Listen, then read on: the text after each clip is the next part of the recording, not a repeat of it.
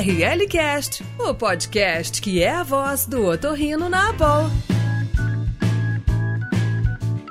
Bem-vindos ao RLCast, podcast da ABOL, Associação Brasileira de Otorrinolaringologia e Cirurgia Facial. Eu sou Andréa Devino de Oliveira, sou médica assistente do Hospital das Clínicas da Faculdade de Medicina de Ribeirão Preto. Oi, Andréia, tudo bem? É, eu sou Roberta Pila, sou atual secretária de Educação Médica Continuada da BOL e médica aqui em São Paulo. E hoje a gente tem um, um RLCast, mais um super bacana, que envolve uh, multidisciplinaridade. A gente está trazendo aí sempre é, assuntos interessantes, com troca de experiência experiência, coisas relacionadas a temas tanto do otorrino como de outras partes médicas em geral, saúde, bem-estar. E hoje a gente tem essa, esse assunto super legal, né, Deia? Fala pra gente um pouquinho e chama aí o que, que a gente vai falar. Pois é, hoje a gente vai falar um pouquinho sobre migrânia vestibular, né? E a gente convidou duas pessoas ótimas, assim, experts, para falar sobre o tema. A Fabiola e a Camila. Podem se apresentar. Bem-vindas ao RLCast. É, olá, meu nome é Camila de Giacomo Carneiro, eu sou professora de otorrinolaringologia aqui da Faculdade de Medicina de Ribeirão Preto da USP e também coordeno o ambulatório de otoneurologia aqui do Hospital das Clínicas da Faculdade de Medicina de Ribeirão e é um prazer aqui poder estar com, com as amigas aqui, com a Déia e com a Roberta e a convite da associação. Obrigado pela oportunidade. Meu nome é Fabiola Dache, sou professora de Neurologia da Faculdade de Medicina de Ribeirão Preto e sou docente responsável pelos ambulatórios de cefaleia tal das clínicas aqui de Ribeirão Preto. Agradeço vocês por, por esse convite. A gente está discutindo sobre esse tema tão relevante para o para começar, então, vamos lá, gente. Definição da migrânia vestibular, Fabiola. Eu acho que mais para a gente mais facilmente entender o que é migrânia vestibular, a gente deve, acho que, mudar a ordem dos critérios da Sociedade Internacional de Cefaleia. Então, a gente se apegar mais primeiro é nos, nos sintomas vestibulares. Então, a migrânia vestibular é caracterizada por sintomas vestibulares de moderada a forte intensidade, ou seja, que pelo menos traga algum impacto na, na, na atividade diária do paciente, né, ou até incapacite para essa atividade. E esse quadro deve acontecer pelo menos metade das vezes, né, quer dizer, acompanhado desses três é, sinais e sintomas que eu vou falar. Ou ele tem que estar associado na metade das vezes por uma cefaleia, né, que seja pulsátil, tenha, é, seja unilateral, é, de moderada a forte intensidade e que piore com atividade física. Então, uma dor de cabeça com duas das, dessas quatro características. Ou, se eu não tiver dor de cabeça, eu preciso ter esse sintoma vestibular associado à foto e fonofobia. E se eu não tiver nenhum desses anteriores, seja nem dor de cabeça, nem fotofonofobia, eu necessariamente precisaria ter uma aura visual. E a aura, a gente tem uma outra definição para isso, que é a aura da migrânia. Então, eu preciso ter tem que o paciente tenha pelo menos cinco crises né, ao longo da vida desse quadro que eu descrevi agora, sendo metade dessas crises de vertigem acompanhada de dor ou fotofonofobia ou aura visual. E o importante para a gente ver aqui é que ele é um diagnóstico de exclusão, ou seja, eu não posso ter uma outra doença que seja que seja causa desse quadro, é, desse quadro que eu acabei de descrever. Bacana, Fabiola. Importante essa, essa questão de definição mesmo da, da migrânia vestibular. E deixa eu te perguntar uma coisa. Em relação à, à faixa etária que ela acaba afetando. Camila, me fala, é, será que tem alguma prevalência aí maior em alguma faixa etária? Em relação à faixa etária, eu diria que não, porque a migrânia ela pode acontecer desde a infância, né, e existem equivalentes migranosos da infância que podem cursar com sintomas não necessariamente de tontura, mas náusea, vômito, dor abdominal. E a gente sabe que a migrânia ela vai se estabelecendo ao longo da, da, da juventude, né? E pode atingir aí até a quinta década, sexta década. Então, o ideal é você pensar em migrânia vestibular, especialmente em sexo feminino, muito mais do que numa faixa etária, porque a gente deve uh, observar que crianças, jovens e adultos podem ter uh, dor de cabeça do tipo migranosa uh, e sintomas de migrânia vestibular, mas as mulheres são as que, que, que têm uma prevalência maior. Então, eu diria que o que mais predomina, o que mais domina é o sexo feminino e não a faixa etária. E deixa eu te perguntar uma coisa, então aquela história de mulheres na beira dos 40 anos, seguiria mais ou menos isso ou não? É interessante isso, né? É, é, as mulheres, infelizmente, são mais acometidas, né? Ah, elas sofrem mais dos problemas migranosos. As mulheres de meia idade, né, a depender da, da, da, da faixa etária, também podem ter, mas no caso da migrânia específica, ela começa um pouco antes né, da meia idade. A gente tem talvez uma prevalência maior, a Fabiola pode me ajudar nisso, mas a gente tem uma prevalência maior até em adultos jovens. É claro que nas mulheres de meia idade existem outros fatores associados, né? Mas muitas vezes o que a gente observa na meia idade é que existe uma cronificação dos, dos quadros, né? E os sintomas mais intensos é, até tendem a diminuir um pouco, né? Intensos em relação à dor e, e náuseas, como a Fabiola mencionou. Acho que é isso, Fabiola. E com relação à faixa etária, eu vou falar da migrânia, né? Porque na verdade a migrânia vestibular é uma migrânia com prevalência de sintomas vestibulares, né? O foco no sintoma vestibular da migrânia. A migrânia tem uma prevalência realmente, é, como a doutora Camila falou, no período é, entre os 20 e 40 anos é o, assim, é o maior, é a prevalência maior. Ali em 30 anos é o pico de prevalência de ter em torno de 24% das mulheres com migrânia, né, ou enxaqueca nessa faixa, nessa idade. É, já os homens, né, é, como já foi falado, eles têm menor, então eles estão nessa faixa aí de 7%. Né? Então, é muito diferente entre os sexos mesmo, e o mesmo acontece com a migrânia vestibular. Perfeito, Fabiola. O que, que você acha, então, da gente falar sobre migrânia vestibular, enxaqueca, dor de cabeça? Se tem alguma diferença, já que, assim, parece tudo muito entrelaçado, assim, um o que, que você podia dar uma, uma dica para gente dessas diferenças? Tá certo. Então, dor de cabeça é aquele balaio de gato, onde é um sintoma, né? Eu posso ter diversos tipos de dor de cabeça, centenas de tipos diferentes de dor de cabeça. A enxaqueca é um tipo de dor de cabeça. A vestibular é um tipo de enxaqueca, tá? Nesse subgrupo. Então é como se a gente fosse abrindo a caixinha, né? Dor de cabeça é o sintoma que eu tenho cefaleias que a gente chama de primária, né? Não tenho nenhuma doença causando essa dor de cabeça, ou e aquelas secundárias, em que eu tenho doenças, né, que dão sintoma dor de cabeça, por exemplo, um tumor dentro da cabeça, né? Ele dá alterações neurológicas, por exemplo, como perda de força e dor de cabeça. Então, e a enxaqueca é um tipo de cefaleia primária, que tem diversos sinais e sintomas que nós vamos falar a seguinte. E a seguir, e a migrânia vestibular estaria dentro do corpo da enxaqueca. É uma ramificação aí. E Fabiola, pensando então que a, que a enxaqueca é como uma, uma questão primária para vir a migrânia vestibular, em relação às causas, assim, as causas da enxaqueca seriam as mesmas para migrânia é, ou são diferentes? Aquela questão do, do sistema trigeminal, conta um pouquinho, o que, que exatamente de causa, então, para a migrânia vestibular? Isso, ao longo dos anos, esse, esse, essa fisiopatologia, né, quer dizer, o o mecanismo de como a migrânia acontece, ela vem sendo desvendada passo a passo, e inclusive mudando muito, né? É, o que a gente sabe da migrânia hoje? Nós temos é, o paciente ele herda, é uma doença herdada com influências do ambiente, né? Então eu herdo e dependendo do momento como está o meu ambiente, né? Ou, por exemplo, uma situação, um período de maior estresse, ou tem mulheres no período menstrual, que é quando eu tenho uma redução do hormônio estrogênio, então pode fazer com que venha esse quadro da dor de cabeça, da migrânia. É, então eu tenho uma doença herdada e eu herdo esse cérebro diferente. A gente antes falava que ele é um cérebro hiperexcitável, mas na verdade ele é um cérebro que não consegue lidar com estímulos, né? É um cérebro desmodulado. É, a gente sabe que, por exemplo, para a aura, que nós acabamos não abordando, eu tenho um fenômeno que se chama depressão alastrante cortical. E o quadro doloroso, ele vem a partir de um processo inflamatório que o próprio sistema trigeminal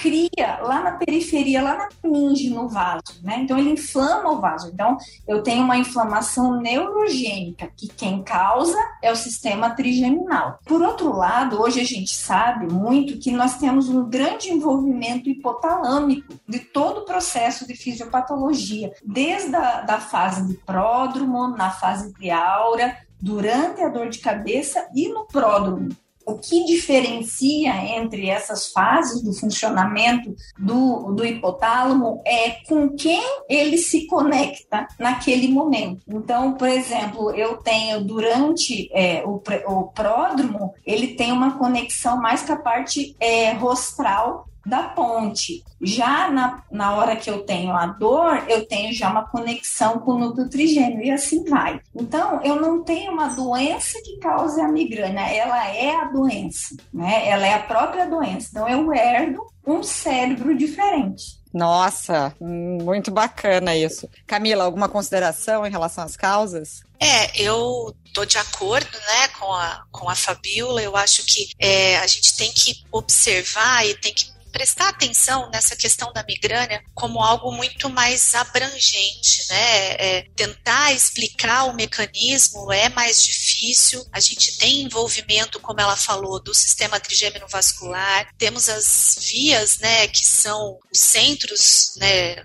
nociceptivos, centros de dor, e todo esse link, todo esse network aí da rede hipotalâmica, cortical, e tudo isso vai fazendo um mecanismo desencadeador. E eu acho importante frisar que no caso da migrânia vestibular, existe essa alteração no, na atividade do sistema vestibular e por isso que é, como a Fabiola mencionou no início, a prevalência de sintomas vestibulares ou a ocorrência de sintomas vestibulares em pacientes portadores de migrânia, né? Então as coisas são mais ou menos é, imbricadas aí, elas caminham juntas. Eu gostaria de complementar, como a professora Camila falou, que a gente pensa bem isso, né? O que, que é migrânia? Quando a gente pensa em migrânia, é muito comum pensar na dor de cabeça. Ah, migrânia é isso. Migrânia é muito mais do que só a dor. É, eu já tinha comentado anteriormente, eu tenho uma fase de aura e eu tenho uma fase prodrômica, por exemplo, que um dos sintomas comuns é rigidez nucal,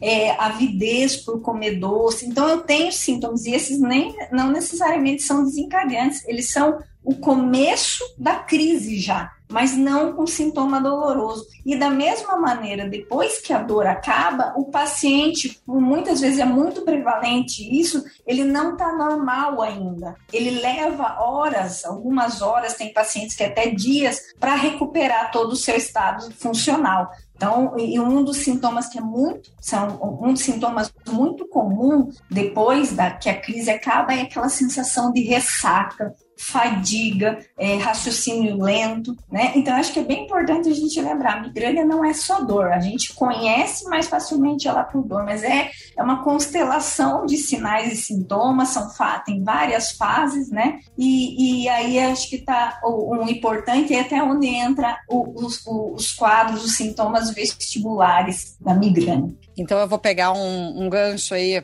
com a tua resposta, Fabíola, e com a resposta da Camila, e quero saber exatamente isso. É, vocês falaram ali de aura, dos sintomas vestibulares, e aí vem uma questão que eu sempre questiono. A migrânia vestibular precisa sempre ter é, sintomas vestibulares associados para ser caracterizada, então, como uma migrânia vestibular? Ou, enfim, é um pouco diferente? Quais, então, os principais sintomas exatamente dessa migrânia vestibular? É, Camila, vou começar contigo, então. O que, que, que, que, que tu acha? Na verdade, é, na própria classificação, né, que, que hoje uh, uh, esses sintomas e essa migrânia vestibular, ela está numa classificação da, da, da, Sociedade Internacional, né, na classificação internacional das cefaleias, normalmente a migrânia ela apresenta episódios recorrentes, né, de sintomas vestibulares. E aí a gente abre aquele outro leque que torna ainda mais desafiador, né, o, o diagnóstico, porque o paciente ele costuma ter uma tontura recorrente mas que não tem um predomínio, ou seja,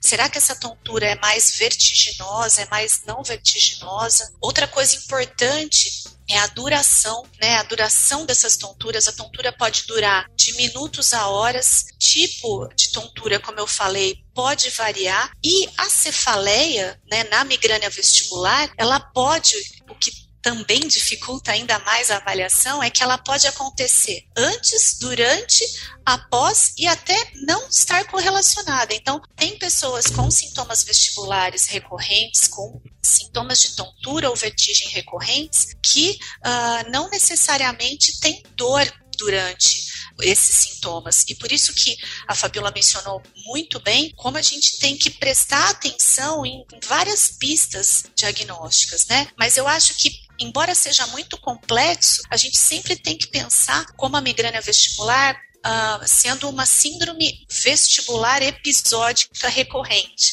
Né? Ou seja, são sintomas vestibulares, sintomas de tontura recorrentes, episódicos, né? E espontâneos, né? Eles não são necessariamente desencadeados por alguma coisa. Às vezes o movimento pode sensibilizar, mas não existe um fator desencadeante. Eles acontecem em momentos variados e tem essa apresentação bem extensa, né? E outra coisa que eu queria comentar é que os sintomas auditivos, eles podem estar presentes em até 38%, né, dos pacientes. Então, também ter aquela associação de eu tenho uma sensação de plenitude auricular, de ouvido tampado, uma flutuação durante a crise de tontura, também pode acontecer na migrânia vestibular. Então, em relação aos à apresentação clínica seria mais ou menos isso, os sintomas. Deixa eu perguntar uma outra coisinha. Ela pode estar associada, então, aos quadros outros de doenças vestibulares, como VPPB, Menier,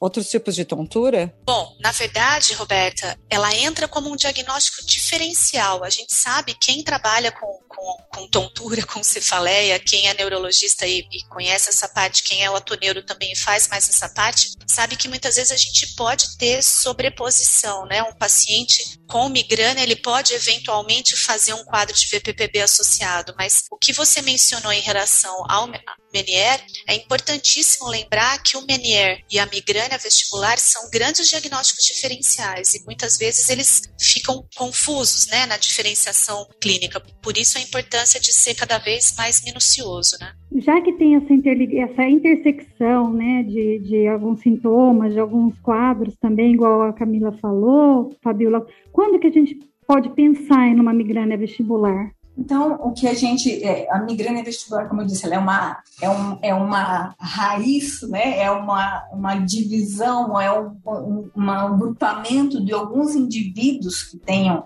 enxaqueca. Então, eu tenho que ter um indivíduo, tem que, ela acontece com um indivíduo que tem enxaqueca, ele pode estar tendo crises agora, ter história no passado, mas o importante é que a migrânia vestibular ela foca no sintoma vestibular. Então, é aquele paciente que vem para você com um sintoma vestibular até mais importante do que o quadro de cefaleia em si, né? Quer dizer, o quadro da dor de cabeça da migrânia. Então, acho que isso é uma coisa. Outro é que eu não, eu vou pensar mesmo em migrânia vestibular quando esses quadros são episódicos, transitórios e o paciente fique assintomático em algum período. Então, nada que for progressivo, né? Assim, eu vou pensar em migrânia vestibular. Um quadro que seja, por exemplo, acompanhado de progressão na, da acuidade auditiva, ou então um, um quadro vestibular é, que seja progressivo ou mesmo acompanhado de outros sinais e sintomas neurológicos, eu não vou é, poder fazer esse diagnóstico, né? Então, acho que é mais ou menos isso, né? É, é, a gente tem que lembrar bem desses termos mesmo, ser episódico, não progressivo e o paciente ter períodos assintomáticos. Você está ouvindo ORL Cast. Perfeito, gente. E assim, algum exame, algum para diagnóstico, imagem, se sugerem alguma coisa, vocês sempre pedem, ou pedem na maioria das vezes, algum tipo de exame de imagem, principalmente? Então, eu vou falar da parte de imagem como neurologista, né? É, é, a, a, migrânia é um quadro, é, a migrânia é um quadro, uma cefaleia primária, o diagnóstico é clínico, ele, o paciente, por isso que é importante para, aliás, importante não, é essencial para a gente fechar esse diagnóstico um exame neurológico normal. Então, eu não posso fazer diagnóstico de nenhum enxaqueca se eu não fiz é, avaliação neurológica. Então, por exemplo, o paciente, a, a enxaqueca pode mimetizar várias cefaleias secundárias. Então, é importante isso, a gente frisar do exame neurológico normal. Da mesma maneira, seria a migrânia vestibular, né? Agora, acho que o sentido de a gente pedir imagem em migrânia vestibular, eu acho que é nesse, nesse caso, um quadro progressivo, e associado com outras alterações neurológicas, por exemplo, né? Paciente entre as crises, né, apresentando é, é, mesmo assim continuando com estagno, né, ou tendo desequilíbrios, né, então aí teria o sentido. Fora isso, é, não estaria indicado exame de imagem. Agora, a parte de otorrino, a Camila pode destrinchar para gente. Bom, a parte da imagem, como a Fabiola mencionou, eu acho que isso é, é fundamental, né? E ela foi muito enfática, e eu acho importante uh, relembrar, né, aqui sobre essa coisa de não haver progressão nos sintomas, né? Isso é muito importante. Então, qualquer suspeita, né, de comprometimento neurológico associado por intermédio de outros sintomas ou uma dor progressiva ou esses períodos assintomáticos deixarem de existir, né, não haver esse caráter episódico, lembrar da imagem. Em relação a outros tipos de exames, de novo, né, eu vou ser repetitiva, mas é um diagnóstico clínico. Né, os exames complementares eles vão depender da apresentação clínica do paciente. Então, se esse paciente tem um sintoma auditivo associado, é interessante a gente documentar com audiometria. A vectoeletronistalmografia ou vídeo Red Impulse Test que são testes para avaliar a função vestibular, eles, na maioria das vezes, eles não colaboram, porque na maioria das vezes eles vêm dentro da normalidade, né? Eu acho que na, no panorama dos exames, a gente poderia pensar também em avaliação laboratorial, no sentido de ver outros fatores metabólicos também que podem estar colaborando, mas isso entra dentro de um diagnóstico de qualquer tontura, né? Mas a tontura com características de cefaleia, eu acho que acompanhada de cefaleia com características migranosas, a gente tem que pensar realmente em migrânia vestibular. E a, a definição de quais exames eu vou complementar meu diagnóstico também, como mencionou a Fabiola, vai depender da história clínica, da apresentação clínica, para a gente complementar isso. Ah, é legal, meninas. Importante a gente ter essa questão dos exames realmente é, vestibulares, exames gerais e a questão do exame de imagem para saber diferenciar e, e, ter essa noção de quando realmente a gente deve pedir. E agora, na verdade, falando então um pouquinho da questão é, da, dessa nossa anamnese do otorrino. A gente então tem como é, a cefaleia e a dor de cabeça um sintoma que chega a ser bem comum para a gente no consultório. A gente tem desde a cefaleia que vai lá rinogênica, com as questões de sinusite, a questão da cefaleia, enfim, tensional, que às vezes chega para a gente também com, com outras uh, relações, e aí vem a questão também da parte vestibular. Então, eu queria entender um pouquinho, vocês acham que é, o otorrino, em relação a essa investigação de cefaleia, é importante a gente incluir é, essas, esse conhecimento é, na investigação, na nossa consulta uh, geral e principalmente, claro, quem faz otoneurologia? Sim, Roberta, eu acho fundamental, né? Eu, eu sempre digo para os residentes e para os alunos a importância de incluir a cefaleia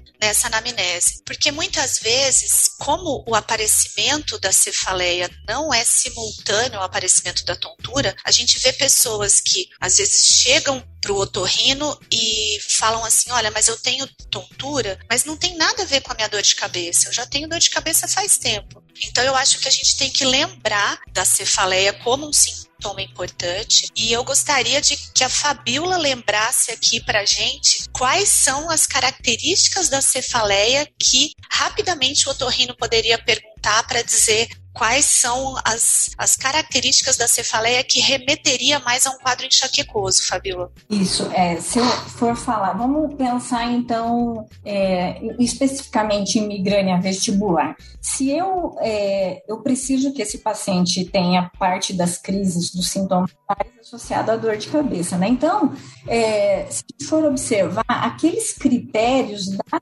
ideia do, dos critérios da migrânia vestibular, eles são os mesmos da enxaqueca. Ou seja, eu tenho que ter a dor de cabeça que fecha as características da dor são de enxaqueca. É exatamente a mesma coisa. O outro critério, então, não só da dor de cabeça, eu preciso ter fotofonofobia, né? Quer dizer, se eu não tenho dor de cabeça, algumas, eu, eu preciso, o otorrino precisa lembrar de perguntar sobre fotofonofobia. Não só sobre a dor, nem só sobre fotofobia, fotofonofobia, mas também sobre a aura visual porque eu preciso de um deles só para fechar diagnóstico de migrânia vestibular, né? mesmo não tendo dor de cabeça. Mas veja, o importante também é lembrar que esse quadro acontece em paciente com história de migrânia. Então, para gente pensar como que a gente vai pensar em migrânia, quais são as perguntas? Eu vou pensar eu tenho quatro características, né? Eu preciso só duas dessas para ter uma dor de cabeça que feche o critério para migrânia. Ela ser unilateral e ela pode ser unilateral em algum momento da dor, não necessariamente o quadro inteiro, né? Às vezes no, no, num período de dor mais forte, às vezes mais no início. É, a dor ser de moderada forte intensidade é outro critério. Quer dizer, a dor tem que pelo menos atrapalhar minha atividade diária. Ou seja, não é aquela dor que não faz, não é uma dor que não me atrapalha em absolutamente nada, quer dizer, eu estou funcionalmente 100%. Ou seja, é uma dor que me faz reduzir a produtividade ou a participação nas minhas atividades, ou até incapacitar, que seria dor forte. O outro é piorar com atividades físicas rotineiras, só não é exercício físico, é atividade física. E eu uso como exemplo caminhar, subir escada. E quem tem enxaqueca sabe que na hora da crise, só de você bater o pé no chão para caminhar, é, a dor intensifica. Então piora com essa atividade física. É, e outra, outro critério é ser é o tipo, a qualidade da dor, ser pulsátil ou latejante. Veja só, eu não preciso ter a crise inteira pulsátil. O paciente pode começar com uma crise de aperto, pressão, e quando mais intensa vai ficando a dor, ela vai fazendo, vai pulsando. Então, esse, esse seria é, o critério para a migrânia. Claro, esse não fecha a migrânia, porque a migrânia ainda, essa, essa característica da dor da migrânia, os sinais e sintomas que acompanham a enxaqueca são fotoefonofobia, quer dizer, intolerância à luz ou barulho, e se o paciente não tem esses do, essas duas intolerâncias, ele tem que pelo menos ter náusea. Então veja que como a migrânia tem uma, um, um problema, na verdade, uma disfunção com relação aos, aos, sentidos, né, as sensações, né? É um indivíduo que tem mais dor ao tato, né? Mesmo a gente tem a, o paciente tem mais alodinia, que a gente chama, ele tem mais intolerância ao movimento, mais intolerância à luz, ao barulho, ao cheiro. Então, é, na verdade, desse cérebro herdado aí que não consegue ser, que não é bem modulado para todas essas, essas nossas atividades e essas exposições que a gente tem no dia a dia.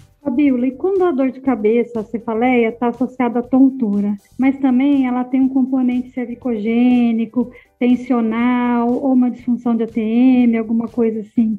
E aí? Veja só, esse é, eu estava até conversando com a professora Camila, ele é extremamente é, complexo é, essa pergunta e essas relações. Veja que é muito comum a gente confundir cefaleia cervicogênica em um paciente que tem migrânia com sensibilização central. Aquele paciente migranoso facilmente ele fica com esses nervos pericranianos, e não só os nervos, mas a musculatura pericraniana mais sensível, e não necessariamente só no momento da dor. Então, ele pode estar fora daquele episódio de migrânia, e quando a gente vai fazer o exame físico, que a gente chama cefaliátrico, a gente vê que, por exemplo, tem lá o nervo occipital maior extremamente sensível. Isso não é uma cefaleia cervicogênica. É, a cefaleia cervicogênica é um quadro instalado em que o paciente apresenta dor espontânea e que normalmente ela não regride enquanto a gente não toma alguma atitude, que pode ser fisioterapia, algum tratamento. A migrânia é diferente. A migrânia, o paciente tem esses episódios de crise e normalmente esse, essa dor que eu que o paciente sente nessa topografia, que seria o que dói no paciente cervicogênico, eu encontro mais é no, na hora do exame físico, né, no exame é, dele. A mesma coisa tem essa confusão cefaleia do tipo tensional. É muito comum a gente confundir paciente que tem a migrânia crônica e dividir em duas dores de cabeça. Quer dizer, que o paciente tem a migrânia esse falei é do tipo tensional. Veja o que, que acontece com o paciente com migrânia crônica. Quando o indivíduo que tem a migrânia episódica vai cronificando, normalmente o que acontece é que ele passa a ter algumas crises ainda de moderada a forte intensidade, mas entre esses dias de dor moderada a forte intensidade, o que ele exibe mesmo é esse processo de sensibilização central, ou seja, a dor perde essas características, pode perder essas características, por exemplo, de ter tanta fotofonofobia, de ter tanta náusea, ou até mesmo de perder essa característica de ser dor pulsátil. Então, ela acaba até, é, pelo critério, quando a gente vê, nem de migrânia crônica, nem todos os dias eu preciso ter é, um dia fechar aquela crise como migrânia. São, seriam apenas oito dias dentre os 30, por exemplo. Os demais eu posso fechar critério para provável migrânia, que é quando falta um critério da migrânia, ou até para cefaleia do tipo tensional. E aí eu não tenho duas dores. Quando eu trato esse paciente com migrânia crônica, ele volta a ter o que ele tinha antes, que era migrânia episódica. ORL Cast, o podcast da boa. Deixa eu agora ir para um ponto que é super importante, assim, literalmente direto ao ponto. A gente fala muito da questão de, né, de tratamento e da conduta para esses pacientes. O que, que, o que, que a gente deve fazer para ser, para melhor atuar e fazer com que eles realmente tenham essa melhora de qualidade de vida, dos sintomas, enfim. Então, Fabiola, deixa eu começar contigo. Em relação aos, a, ao, as medidas, é, enfim, mais terapêuticas do ponto de vista medicamentoso, farmacológico. É, a gente pode fazer alguma coisa para evitar esses, esses, esses episódios? Então, existe alguma coisa para usar de profilaxia para migrânia vestibular? E essa profilaxia seria a mesma que a gente usa, a mesma terapêutica para quadro agudo ou não? Fala um pouquinho dessa, dessa abordagem aí. Isso mesmo, Roberta. Na verdade, o que acontece é isso. Eu trato a migrânia vestibular como eu trato a, a migrânia mesmo, sem aura, com aura ou crônica. É, dentro, quando eu uso medicamento preventivo, é para eu evitar que as crises venham. E eu tenho um tempo para que esse cérebro seja modulado. Então, não é na hora que eu começo o remédio que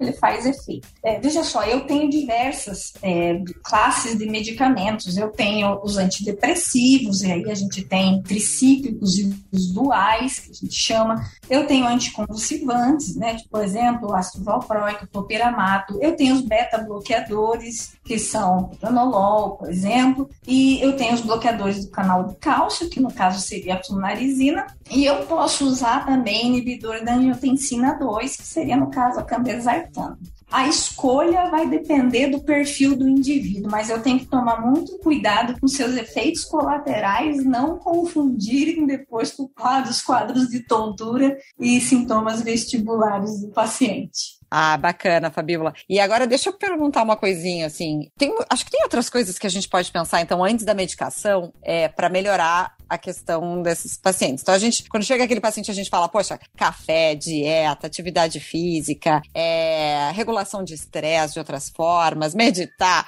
Camila, o que, que a gente pode fazer como medidas gerais para esses pacientes antes da gente começar a pensar, então, nas medidas farmacológicas? É, isso é uma coisa interessante, Roberta, porque a, a gente sabe da dificuldade do manejo farmacológico, né, para controlar a migrânia. E, de fato, na maioria das vezes a gente vai precisar disso, mas, eventualmente, o que a gente costuma, como em quase todo paciente que apresenta tontura, é buscar uma adequação alimentar. Dentro dessa adequação alimentar, evitar aqueles alimentos que potencialmente possam piorar os, os sintomas né? Os, os pacientes que consomem muitos estimulantes ou muita cafeína. Lembrar que o café não é um super vilão, né? Em pequena quantidade ele é interessante, o abuso dele que acaba sendo ruim, né? O jejum prolongado é uma coisa muito ruim para qualquer paciente que tem migrânia e enxaqueca. A dieta não ser muito abusiva em termos de gordura e carboidratos.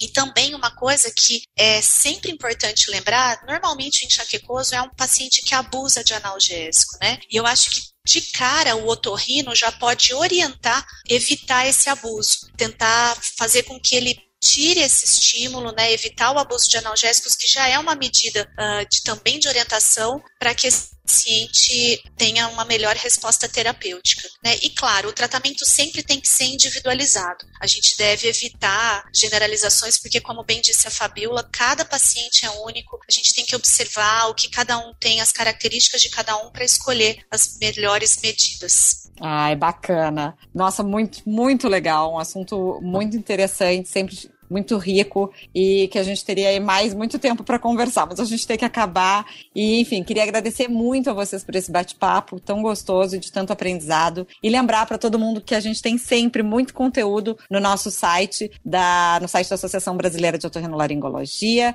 no abol.org.br. Meninas, muito obrigada. É, eu aprendi muito e acho que os nossos ouvintes também, certeza que, que vão aprender bastante. Eu gostaria de agradecer mais uma vez a participação, ao convite e lembrar que a, a interação entre otorrino e neurologista nesses casos é fundamental, né? A gente pode sim e deve contar com esse apoio aí multidisciplinar na melhor abordagem e tratamento dos nossos pacientes. Obrigada, Roberta, obrigada, Andréia, e muito obrigada, Fabiola, que é uma parceira aí de trabalho e excelente profissional. Obrigada. É, muito obrigada pelo convite, fiquei muito feliz de poder aqui estar discutindo com a Camila. É, a gente tem a nossa parceria no estudo da migrânia, né? Agradeço também a Roberta, a Andréia, foi muito gostoso, foi divertido. Espero que tenha o seu propósito tenha sido completo. Obrigada. Super, assim, a gente super conseguiu o nosso objetivo. Eu me identifiquei muito com algumas questões, né? E eu gostaria de agradecer você, Camila Fabiola, por estarem aqui conversando com a gente. Roberta, pela parceria de sempre, muito brigadão mesmo. E aos nossos, é, aos nossos ouvintes, lembrando sempre que os nossos ORLcasts, eles são lançados toda sexta-feira pela manhã. Então, muito obrigada mesmo e até a próxima, pessoal.